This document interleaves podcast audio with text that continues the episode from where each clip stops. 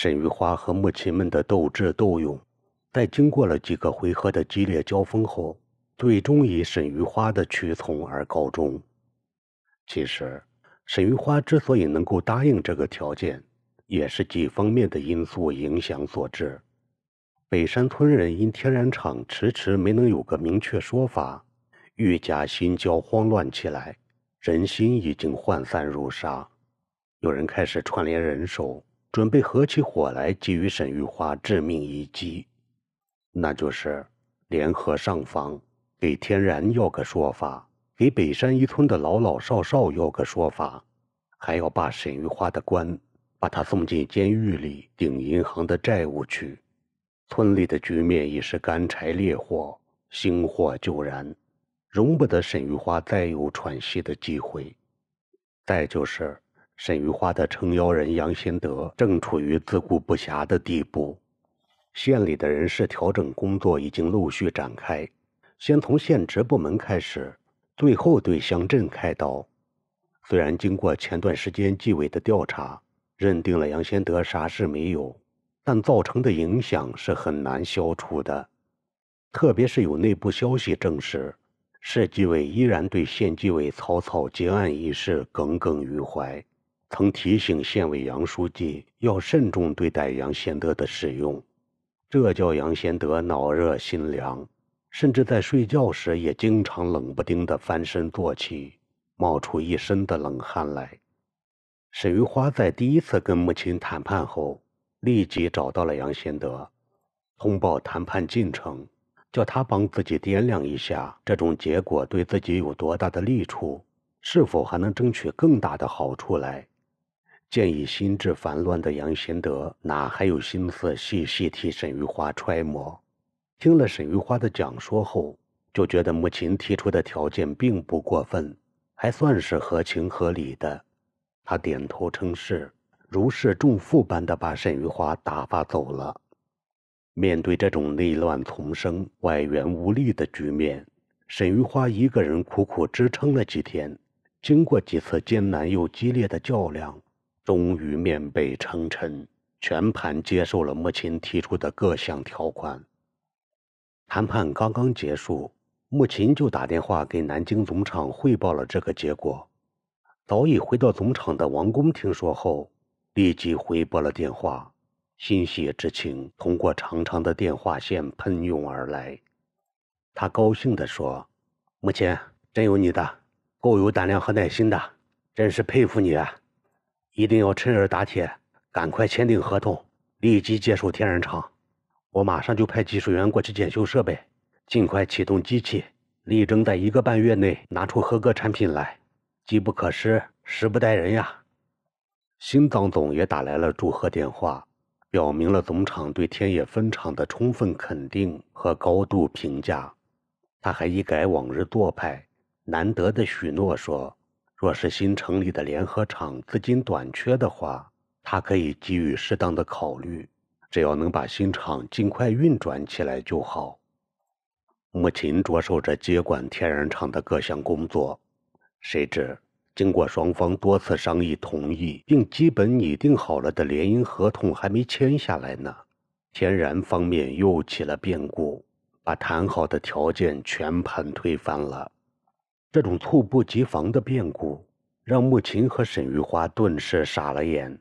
俩人都难以揣测天然到底应该朝哪个方向发展，又会发展成什么样子。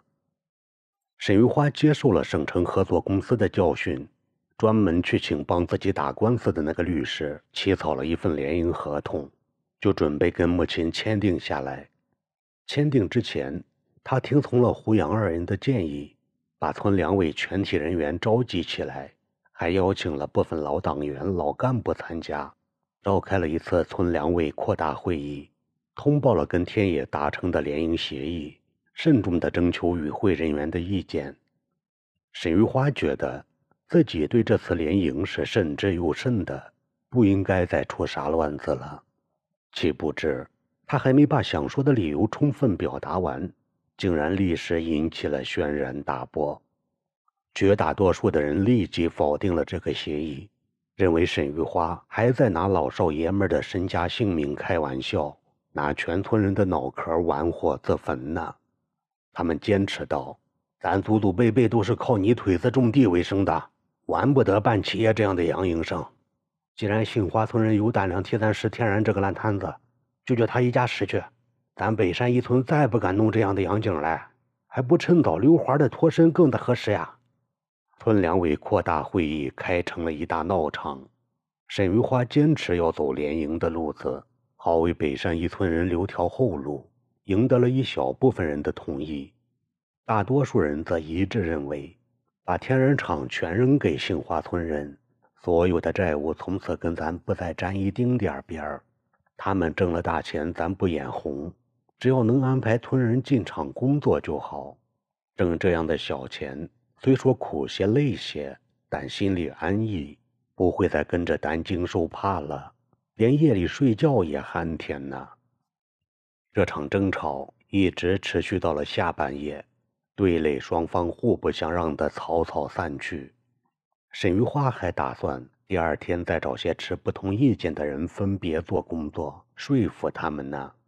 谁知第二天刚吃过了早饭。村里竟然聚集起了一大群老老少少的身影，他们高声吵嚷着、叫骂着，并逐渐朝不远处的镇大院里涌去。这些人开始实施阻止联营、扳倒沈玉花的集体上访行动了。这两三百口子人拥进了镇大院，立时把宽阔的院子扫得水泄不通。刚到院子里上班的脱产干部们不知出了什么大事，一个个现出一副紧张兮兮、如临大敌的惊慌样子。胡杨二位自是不敢怠慢，一路小跑着进到镇大院里，要跟群众代表通气对话。几个老党员、老干部一时雄赳赳、气昂昂地站出来，代表着全村上千人民群众的切身利益和前途命运。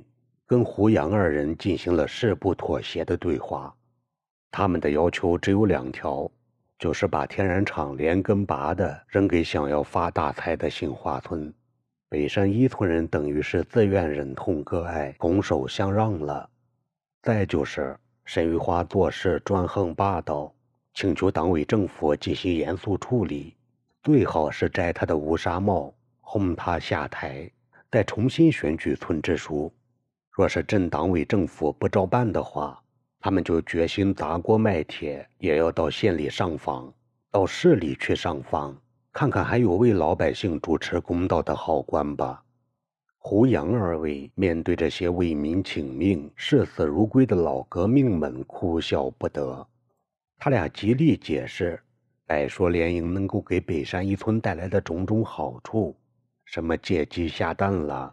什么就着别人身上搓麻绳了等等，同时，俩人又一遍遍地讲说沈玉花这些年来为村人做出的种种贡献，是个很负责任的村里带头人，要理解他、关心爱护他等等。